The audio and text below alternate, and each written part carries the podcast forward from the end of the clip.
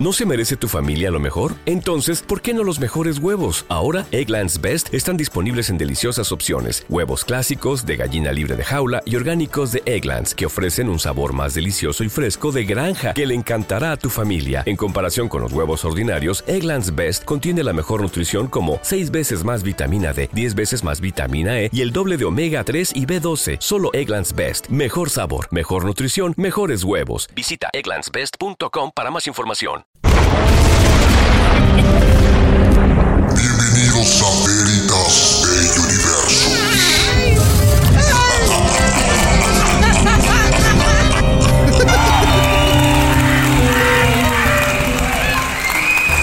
Sí, muy buenas noches, Lordas Misael. ¿Cómo le va a usted, jovenazo? Mi queridísima diosa, más odiosa, muy buenas noches. Mi queridísimo Alejandro Polanco, ¿cómo se te va? Eh, eh, pues fluido, amigo, fluido.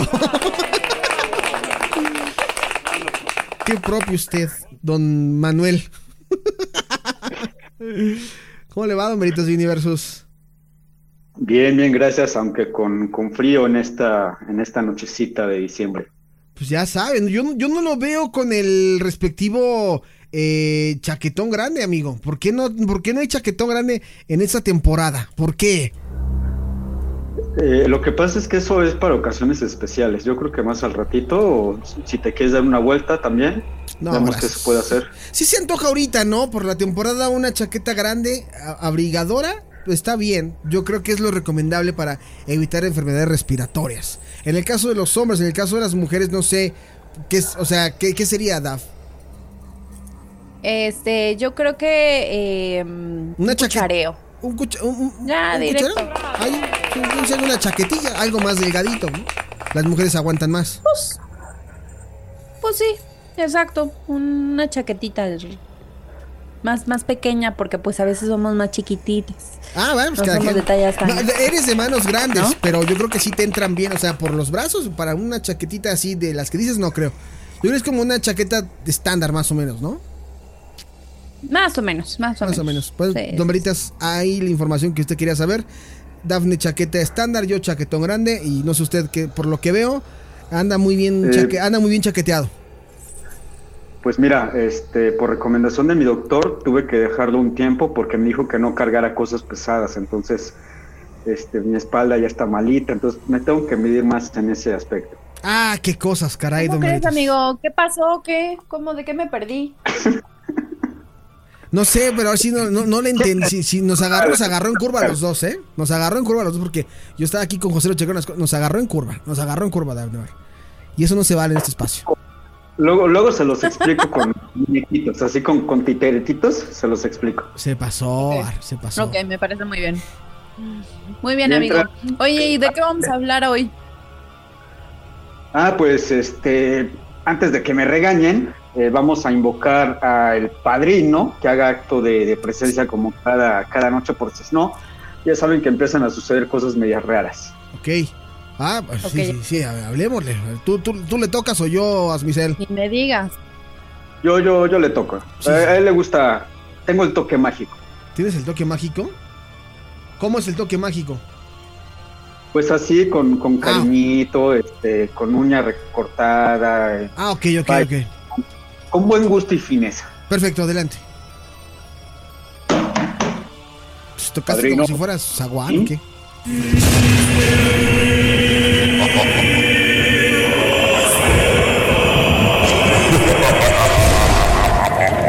Malvenidos sean a Veritas del Universus. Asmisael Montenegro de Lex y compañía. Malvenidos sean a este espacio.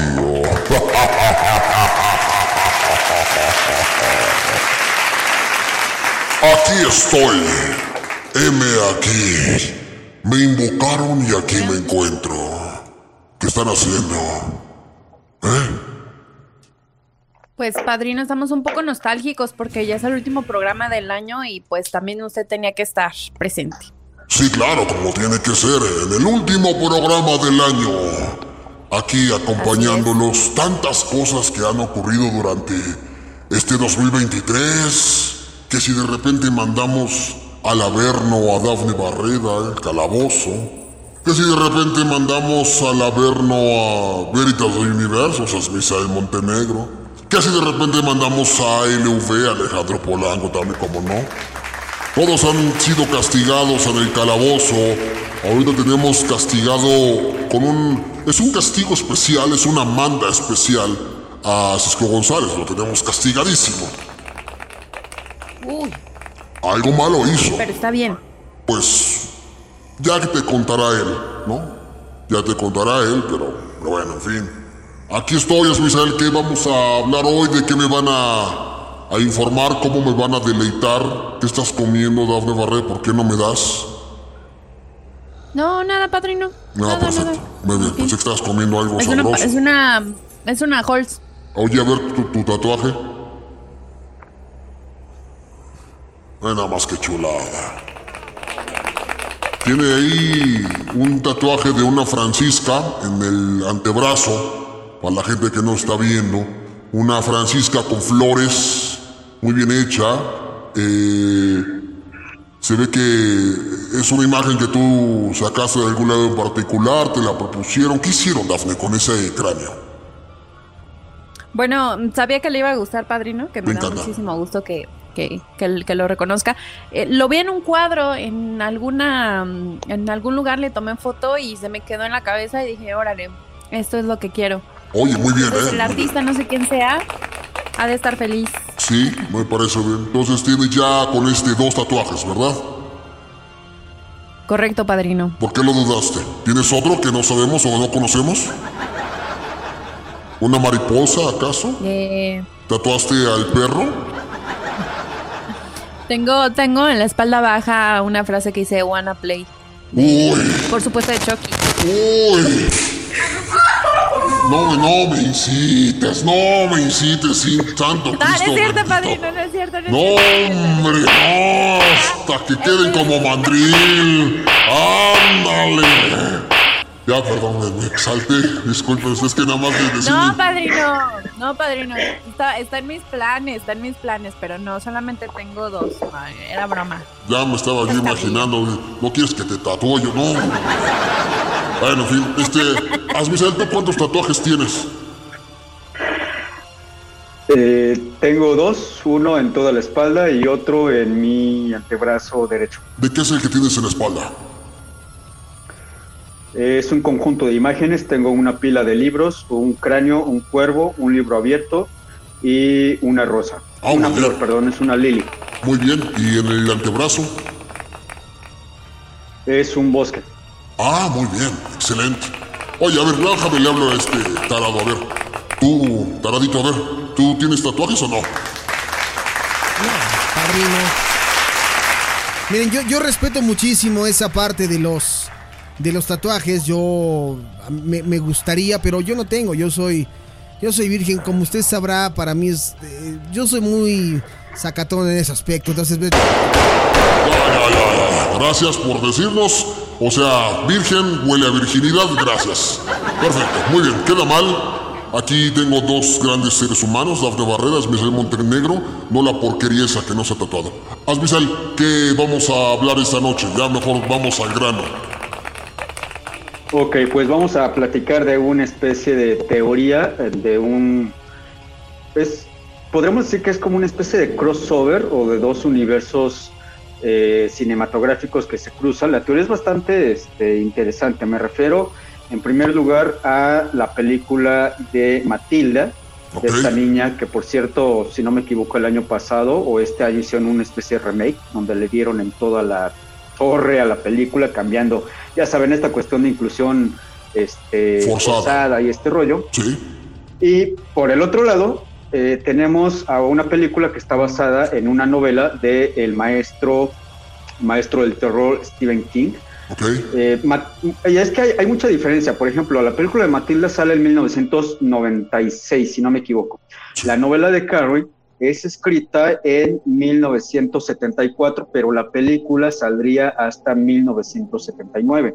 Es decir, eh, tenemos 20 años de diferencia entre una cosa y otra, que según la teoría que aparece ahí en internet están enlazadas de una manera extraña y un poco este, misteriosa, por así decirlo. Muy bien, Asmisen. Entonces vamos a hablar de esta relación entre el universo de Matilda con el universo de Me parece perfecto.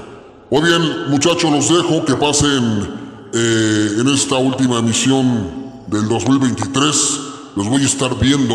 Si se portan mal, les voy a, que es lo que yo quiero, les voy a mandar a Santa Claus en tanga. De acuerdo, padrino, no te preocupes. Este, Esperamos seguir en contacto contigo el próximo año. Ya, ahí yo nada más estoy pendiente que me digas cuándo para que yo martillazo con mi tatuador. No, no. Pero puestísimo. Muy bien. No, es que me dijiste y me lo imaginé. Ya me voy. Ahora sí, nos vemos el próximo año. Pórtense bien. No hagan travesuras. Y si no, les voy a mandar al Krampus para que se los cargue pifas. Así que me voy. Asmisael. Este tema es tuyo. Martillazo en Ah, no. ¿Qué con el padre? Ay, no, hasta dónde llegó las redes sociales. Y sí. Bueno, ya hasta el padrino lo sabe. Pero bueno, no te interrumpimos, amigo. Entonces, es una este, pues interesante relación entre estas dos películas. Sí, este, bueno, antes de entrar un, ya más de lo que hemos entrado en el tema, si me lo permites y me lo permite también Alejandro, me gustaría hacer un breve, eh, un breve comentario y también a manera de eh, dedicar esta emisión.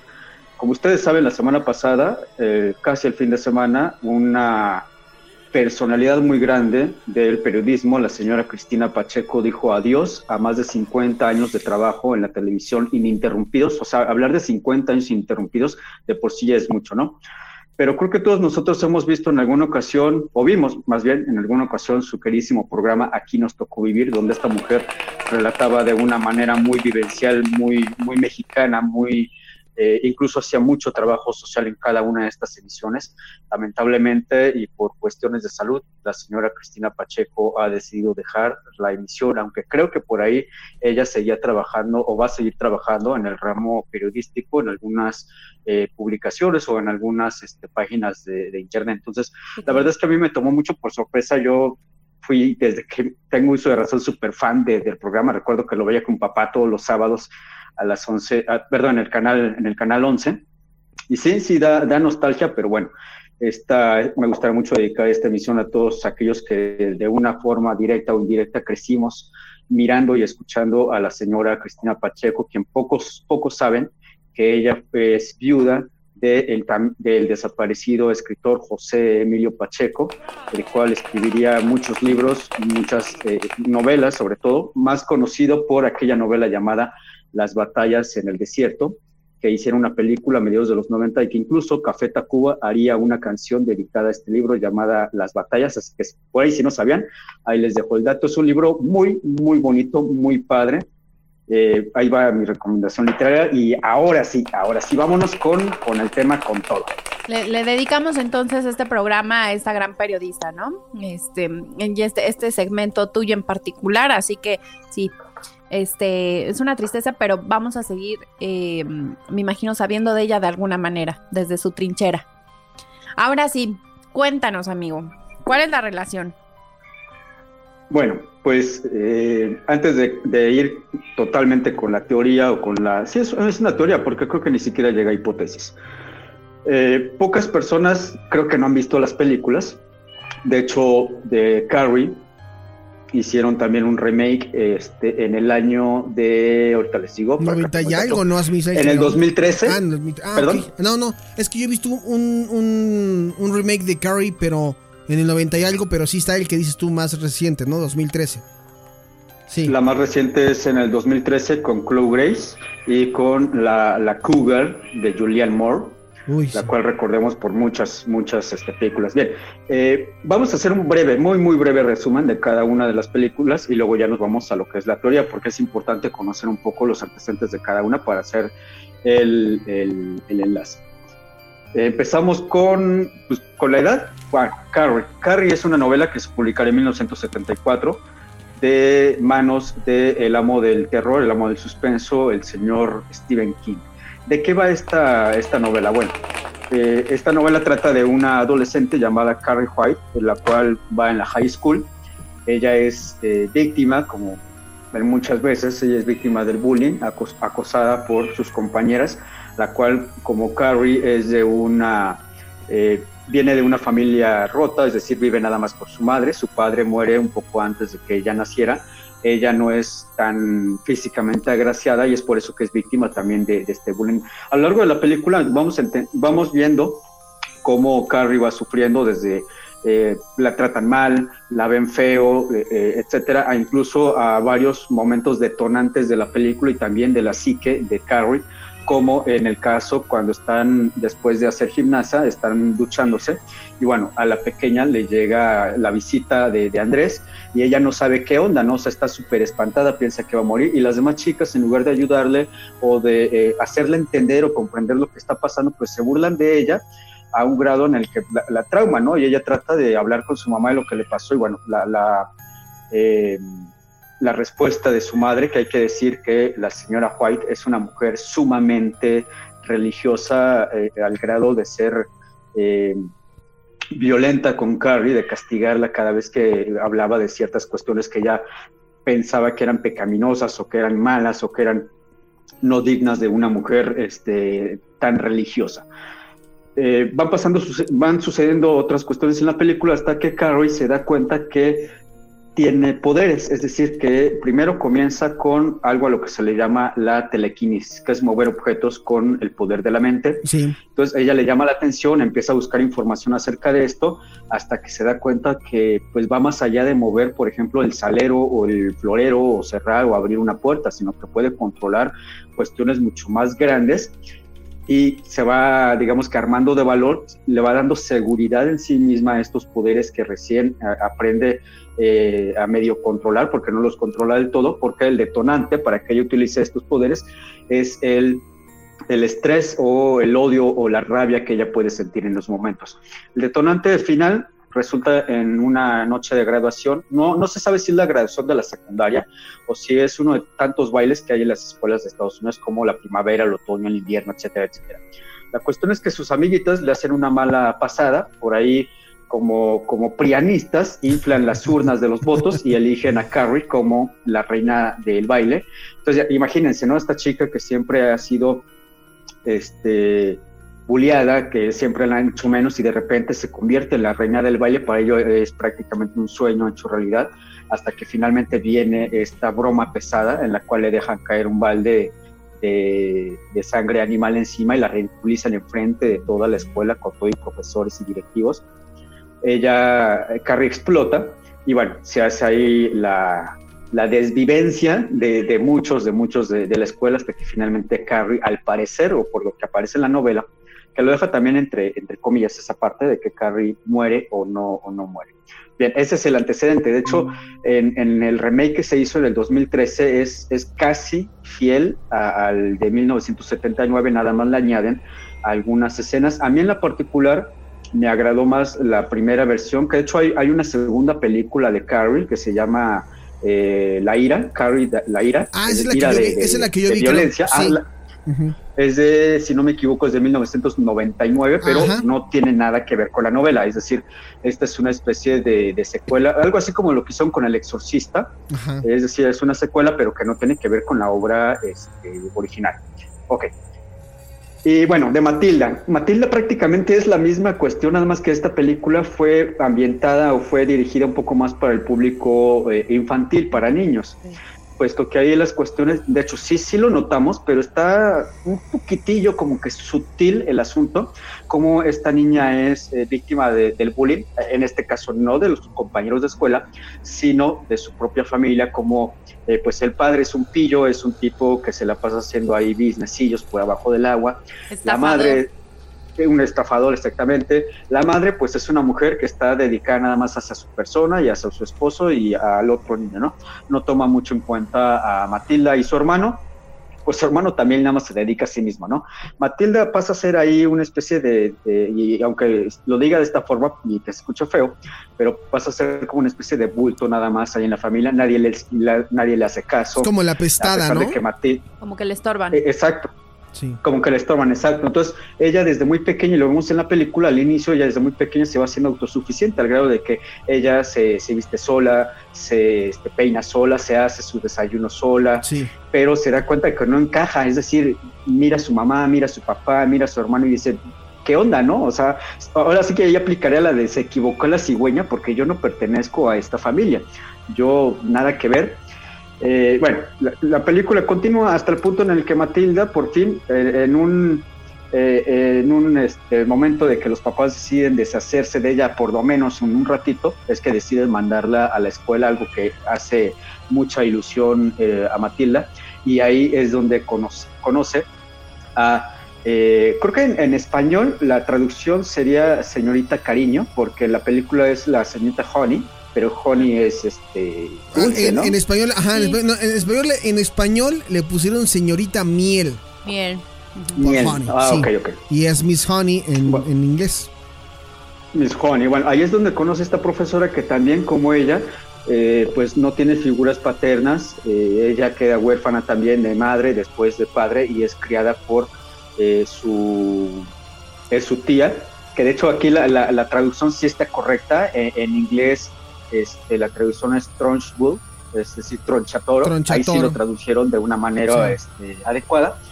Matilda y la, y la, maestra se hacen amigas, se dan cuenta que comparten una especie de vínculo y ahí aparece lo mismo y aquí vamos entrando en la teoría y la hipótesis. Matilda de repente se da cuenta que tiene poderes o que puede desarrollar poderes también en, en momentos de gran estrés o de, bueno, no, no odio, pero digamos que sí de, de ira o de, o de rencor. Sí. Perdón se da cuenta que puede mover objetos. Se ella hay, hay, escenas muy padres de la película donde el desayuno pues lo hace con la mente, como este, Ay, sí, es maravilloso. Sí, y la música es icónica también ya de esa película, claro. exactamente, entonces Matilda dice, bueno, tengo estos poderes, ¿qué puedo hacer con estos poderes? Y se da cuenta que la, la señorita Honey pues es también bulliada, dice, no, pues vamos a, vamos a ayudar a la señorita, ¿no? Se empiezan ahí, entra a su casa en la noche, eh, le vuela los caramelos a la troncha toro, este, hace allá algunos eh, estragos, trata de espantar a la troncha toro. Todo esto que estamos, que le estoy comentando, se puede realmente extrapolar y que viene, viene esta teoría de que el universo de Matilda y el universo de, Carrie eh, hay escenarios diferentes pero con muchas similitudes. Correcto. Entonces, ¿Cuál es la teoría, para ir un poquito más al grano, cuál es la teoría que circula ahí en, Internet? Bueno, la teoría es de que eh, Carrie de 1979 vendría a ser la secuela de Matilda de 1999, es decir, Carrie y Matilda serían la misma persona. O sea, ya crecidita. que se escucha, ya crece, sí, es decir, entre, entre Matilda y entre Carrie, vamos a decir que hay una diferencia a lo mejor de unos em, seis años, más o menos. Matilda, Matilda, ¿qué tiene la película? Como unos nueve. Más o menos. Sí, como ocho o nueve años, ¿no? A lo sumo. Pues yo no, yo lo calcularía un poquito más chiquita, ¿no? Porque se supone que ella ya, ya tendría que estar en la escuela y sus, y sus papás no, lo, no la meten, ¿no? Y para el nivel que entra, pues están como en las sumas y multiplicaciones o algo así. Entonces yo diría que entre primero y segundo de primaria, más o menos. Póngale, vamos a ponerle 7, 7, 8. Ok, vamos a dejarlo en 7 años. Y por su, por su lado está Carrie, eh, está en la secundaria, aunque no nos mencionan ni en la novela ni en la película en qué grado está, pero vamos a calcular que ella está en segundo, digamos, en segundo de la high school, segundo de secundaria tendrá unos 14 años. Entonces hay ahí una separación de 6 años eh, de, entre la historia de Matilda y la historia de, de Carrie.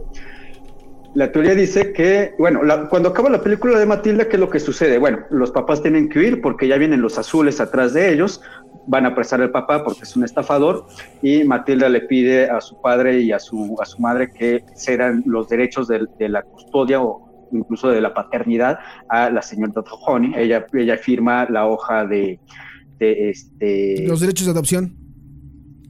Gracias, derechos de adopción. Y ahí termina la película. Después dice, ah, pues, vivieron felices mucho tiempo porque se adaptaron y que esto y que el otro, ¿no? Entonces, una, una, la hipótesis, la teoría corre ahí en base de ahí. ¿Qué es lo que sucede? Bueno, este, se mudan del pueblo por X o Y razón, usted vaya a saber qué pasa, se mudan a el lugar donde, eh, la ciudad donde tiene base la historia de Carrie. Eh, al parecer ellos, eh, tanto la señorita Honey como Matilda, se adaptan tanto a esta nueva vida que incluso se cambian, vamos a entre comillas, lo decir, se cambian los nombres para tratar de olvidar ese tormentoso pasado que tuvieron una con la tía y la otra con la familia rara que nunca la quiso y que nunca la aceptó. Y Matilda poco a poco fue olvidando eh, sus poderes o olvidando cómo utilizarlos y por, su, por el otro lado, la señorita Honey se fue volviendo una persona sumamente religiosa, es decir, en su momento cuando veía a Matilda que podía mover cosas con su mente, pues le pareció sumamente fascinante, ¿no? Incluso maravilloso. Pero posiblemente, la teoría dice que posiblemente al paso de los años, ella comenzó a temer de estos poderes que no fueran, digamos, entre comillas, también un regalo, sino que fueran una especie como de, maldición o algo más oscuro, más, más tenebroso, ¿no? Sí. Y ahí es donde ahí es donde comenzaría precisamente este enlace ya totalmente embonado con lo que es la historia anterior de Matilda, con la historia de Carrie, que incluso pues, hasta se cambian el nombre, pasan a ser eh, la señora White y Carrie White. Eh, yo quiero decir que no estoy tan de acuerdo con, no se me hace descabellada, porque como comentamos, es decir, nada más platicar de qué va la película de Carrie y comentar de qué va la película de Matilda y las historias, tienen muchas, muchas este, similitudes. Obviamente, Carrie es más, este, más oscura, es mucho más, este, vamos a decir que más feita, y por su parte también Matilda es un poco más alegre, pero no, no deja eso, porque la verdad hablar de que tu propia familia te rechace y a esa edad sí está canijo, o sea, a lo mejor un niño no lo puede eh, entender tal cual, pero ya uno de adulto ve la película y dice, no, qué mala onda por Matilda, ¿no? O sea, pobre niña, ¿no? Desde muy chiquita se tenía que vestir sola, se tenía que peinar sola, se tenía que hacer su desayuno sola. O sea, ¿cómo, cómo la fueron haciendo un lado y así muy feo, ¿no? En el caso de, Carrie, pues aunque ella no tuvo una, figura paterna y, su madre fue la encargada de siempre eh, educarla, eh, pues la educó de una manera sumamente este, pues también fea, ¿no? Porque no, no se me ocurre otra palabra. Su, Bueno, iba a decir castrante, pero bueno, se puede malinterpretar el, término. Eh, de hecho, esta, esta parte de la influencia de la madre la vemos aún más, este, más fuerte en el remake del 2013 con esta Chloe y con Julian Moore, vemos cómo es mucho más fuerte, más intimidante la figura de la madre, incluso llegando al castigo físico que no vemos tanto en la primera, pero que sí lo podemos, eh, si tienen la oportunidad, lean la novela de, Carrie, ahí sí se, nota mucho, pero esto se entiende porque obviamente cuando se pasa del libro a, una película, pues eh, se pierde. Incluso el mismo director, el director de la película de 1979, este Brian De Palma, que a muchas personas no les, no les suena el nombre del director pero la verdad es que ha hecho muy buenas películas. De sus más grandes éxitos tenemos, por ejemplo, Cara Cortada de 1982 con Al Pacino. Tenemos la primera entrega de Misión Imposible. Eh, en los finales de los 70, principios de los 80 tenemos también una película que se llama Carlitos Way. Eh, tenemos eh, Ojos de Serpiente con Nicolas Cage. Es el señor tiene muchos hits en su carrera, pero se ha mantenido un poco alejado en el sentido de hacer películas con ciertas temáticas como, no sé, Steven Spielberg, eh, como George Lucas, como los grandes, grandes directores que conocemos. Ahora, este, quiero, a ver, quiero, quiero hacer como esta relación, porque si alguien ha visto Matilda 324 mil veces, soy yo. ¿A poco sí? Me encanta Matilda, me o sea, fíjate que me estaba acordando de una escena donde ella pues ya está empoderada, ¿no? Ya sabe eh, manejar su, sus poderes, este, acá especiales, ¿cómo le llamamos? Kinestésicos o como que son como... Pues es que... Kinestésicos y de ahí se reparte a lo que es la telequinesis y otras, otras que terminan en esis. Ok, ella, ella ya sabe, ¿no? Este, de qué va y lo tiene dominado. Y cuando se empodera y se oculta em, para hacer como fechorías a Tronchatoro, que es la villana de la película, ¿no? La directora de la escuela. Hay una parte que, es oscura, ¿no? Que es como que le apaga, las, le cierra las cortinas, le mueve el cuadro de, del papá de la señorita Miel. Es, empieza así como a atormentarla, de modo de que pues le hace un, una escena, es una escena como tétrica, ¿no? Digo, a nivel infantil, vamos a ponerlo. Eh, es la única cuestión como que diría, ah, bueno, pues Matilda tenía algo, o en la infancia tuvo ese lado oscuro, que es la que lo, puede llevar a desarrollar más adelante, pensando que esa es la transición para hacer eh, este lado de, de, Carrie. Em, sin embargo, no me, no me cuadra la parte de la señorita Miel. Ahí, no, ahí sí no. Este, ¿De dónde vienen esas teorías? Digo, está padre, ¿no? Como, como fans o como de, de, estos seguidores que logran darle explicación a todo, pero la señorita Miel justo era miel, ¿no? Era una cosa, un pan de Dios y por mucho que quería, quisiera borrar el pasado, pues amaba a Matilda. Y, y el pasado de Carrie es que pues era buleada por su familia, ¿no? O su mamá. Bueno, aquí hay un punto eh, en, la cuestión de transición que mencionabas entre la, la niñez y la adolescencia está comprobado que ciertos infantes que por ejemplo son susceptibles a ver, escuchar y sentir seres que no están. Eh, hay una etapa de la niñez que va por ahí de los seis años hasta como los nueve o diez años que estos niños van perdiendo esta sensibilidad o esta manera de incluso de tener, es que decir poderes, la verdad es que se escucha fantasioso, vamos a decir lo que tiene esta percepción pero en este, en este paso de, la niñez a la adolescencia, en la mayoría de los casos se pierde. Son pocas las personas que lo pueden llegar a desarrollar siempre y cuando tengan una persona que les ayude no solamente a entender, sino también a desarrollar. Y ahí es donde vienen todas estas cuestiones de personas que son mediums, que son brujos, brujas, e, e, etcétera, etcétera, pero la mayoría, yo creo que en algún momento en nuestra niñez eh, o lo vivimos o supimos de algún compañero en la escuela que decía, es que yo veo a mi abuelita muerta y es que mi abuelita platica conmigo en las noches y está muerta, o yo veo a mi tío o a mi abuelito, o, yo veo sombras o yo escucho voces, pero ya cuando pasan cierto, cierto tiempo, pues incluso hasta ellos mismos se olvidan. De ahí es donde da pie esta teoría de que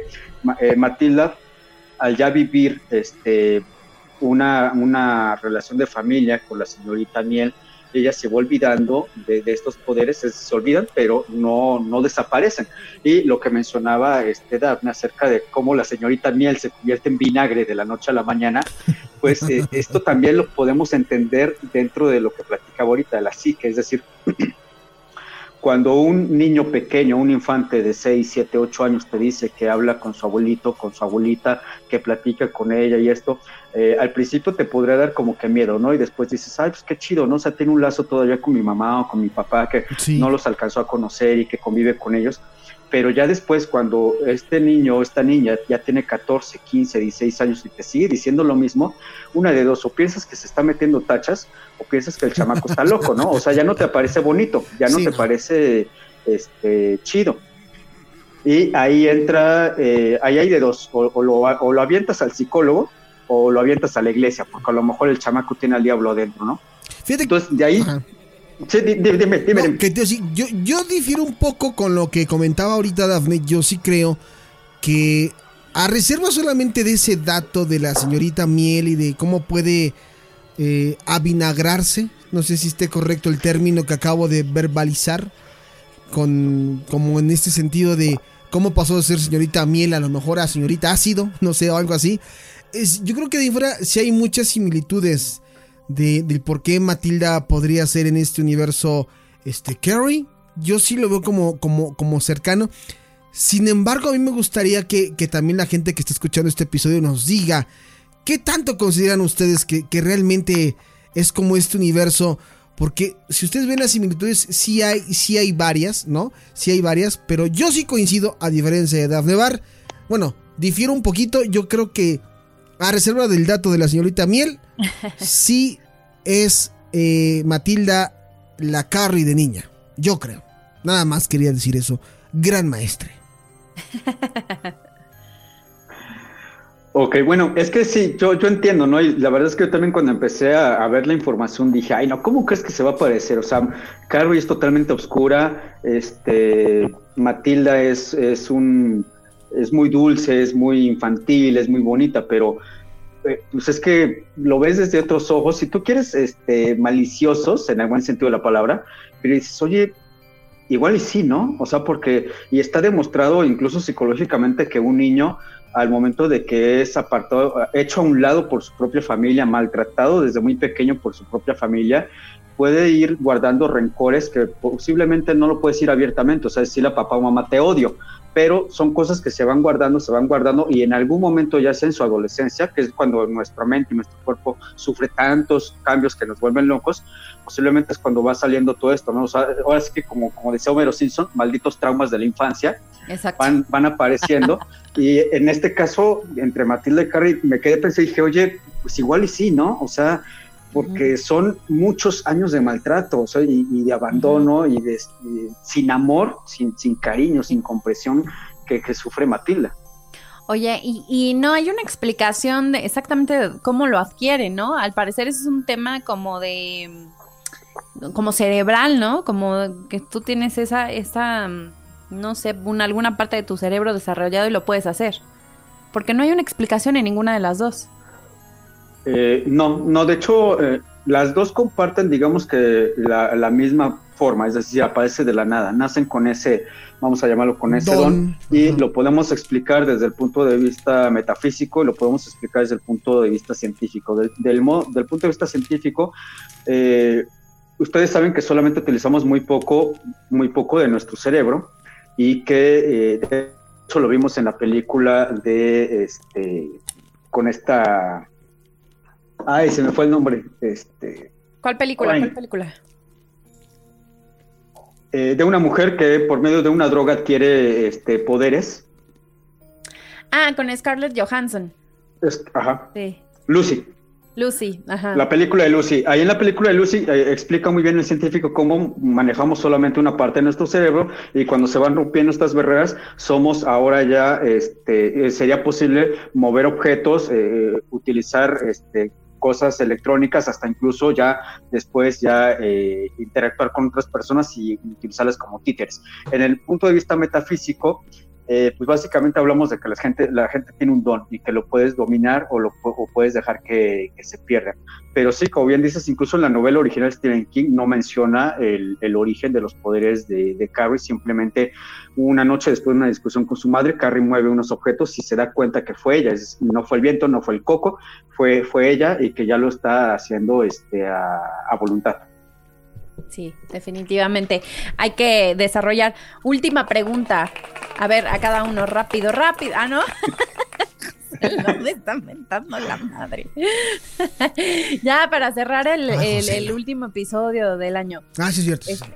última pregunta. Por cierto, gracias por avisarme, ¿eh? que era el, último episodio. Me voy a echar un pollito al rato con, con el productor, ¿eh? Sí, ese productor nos, nos dijo así como, ¿qué onda? José, lo no manches, como que el último programa... ¿Qué qué? Del año. ¿Qué dices, José? El, programa, el último programa del año. Del año, pero o sea... ¿Cómo que del año? Sí, dice, que si no quieren descansar, que aquí nos vemos el próximo martes. no, hombre, ya hasta se le fue de lado. El, el este, cacahuate que te suelte, José De lado. De lado, de lado. Sí, el último del año. Desde, bueno, rápido, ya la pregunta. ¿Tú qué harías con los poderes de Matilda o de Carrie? Híjole, creo que esa pregunta no se pregunta porque la respuesta podría parecer bastante tenebrosa. Yo haría prácticamente lo mismo que Carrie. Ok. Menos, menos morirme. Sí, por supuesto. Y tú, mi querido Alejandro Tospolanco. Yo quería si tuviera los mismos. Yo le bajaría los pantalones a Don Veritas de Universos con mi telequinesis. No, pues evidentemente me encantaría volar. Me encantaría volar. Ah, sí, claro, ¿verdad? Sí, yo sería feliz ah. este, volando, volando. Órale, qué increíble. ¿Tú querías, Daphne Bar? Muchas travesuras, pero muchas travesuras, así de moverle sus cosas a la gente de ¿qué pasó? Así, Ay, por favor, si a ti se te mueve atrás las cosas y estás ya llorando. por eso, pero si yo lo hago ya sé que fui yo, no que me lo hicieron a mí, ¿no? Ok. Este, sí, hoy, hoy no ha sido esa noche. Pero bueno, mi querido Lourdes Misael, se nos ha acabado el tiempo. Feliz Navidad. agradecemos mucho eh. este, esta, esta emisión contigo, no sin antes pedirte, pues, Danos las palabras de cierre de año o lo que te salga de tu ronco pecho airoso corazón. Eh, híjole, pues nada, agradecer como siempre a ustedes, al señor Alejandro Polanco el espacio durante todo este año, agradecerte también a ti, Dafne, por eh, hacerme muchas veces segunda con la broma, con los temas, con los comentarios y sobre todo agradecer también a la gente que cada semana está ahí con nosotros, que si no está uno, dice, oye, ¿qué pasó? ¿Por qué no está Dafne? ¿Por qué no está este, el señor Veritas? ¿Por qué no salió Gabo? ¿Por qué no salió? Están al pendiente y eso se agradece muchísimo con los comentarios, con los inbox que, que recibimos. Y pues nada, esperando que el siguiente año nos vaya más bonito de lo que nos fue este, este año, porque la verdad es que sí terminamos como Rocky Balboa después del, del sexto, séptimo asalto. Y pues nada, bendiciones para todos ustedes, para sus familias también, sus... Pues dijiste cosas bonitas, güey, ¿qué quieres que te diga? Cosa chulita. no, va súper bien, va súper bien, va súper bien, sí. El, señor Polanco está sacando su, su Grinch interior, pero bueno, pues nada, agradecerles como siempre y el siguiente lunes yo tengo también el último programa del año. A mí sí me avisaron con anticipación Madre. El siguiente, el siguiente lunes en punto a las 6 de la tarde tengo mi programa ahí. me pueden escuchar desde www.circovoladorradio.org o ver la transmisión en vivo desde la fanpage Veritas de Universo. Ahí está. pues me parece hasta se me fue el aire de la emoción. Sí, se fue el aire, se fue el aire. Ya el próximo año escucharemos a Veritas de Universus renovado esta, esta sección. Te agradezco mucho, amigo. Igual te mando un gran abrazo. Ojalá nos podamos ver antes del cierre de año. Y si no, el próximo año seguramente sí nos vemos. Y que pases de verdad muy, muy, muy buen. Eh, una rica cena y muchos regalos eh, al lado de los que tanto amas. Eres un gracias. Muchísimas gracias. Hasta luego. Cuídate, amigo. Feliz año, feliz todo. Cuídate. Te lo lavas. Bye. Te guardo el agua para que hagas muchas. bueno, pues nosotros. ¿No te encantaría tener 100 dólares extra en tu bolsillo? Haz que un experto bilingüe de TurboTax declare tus impuestos para el 31 de marzo y obtén 100 dólares de vuelta al instante. Porque no importa cuáles hayan sido tus logros del año pasado, TurboTax hace que cuenten. Obtén 100 dólares de vuelta y tus impuestos con 100% de precisión. Solo con Intuit TurboTax. Debes declarar para el 31 de marzo. Crédito solo aplicable al costo de la presentación federal con TurboTax Full Service. Oferta sujeta a cambios o cancelación en cualquier momento.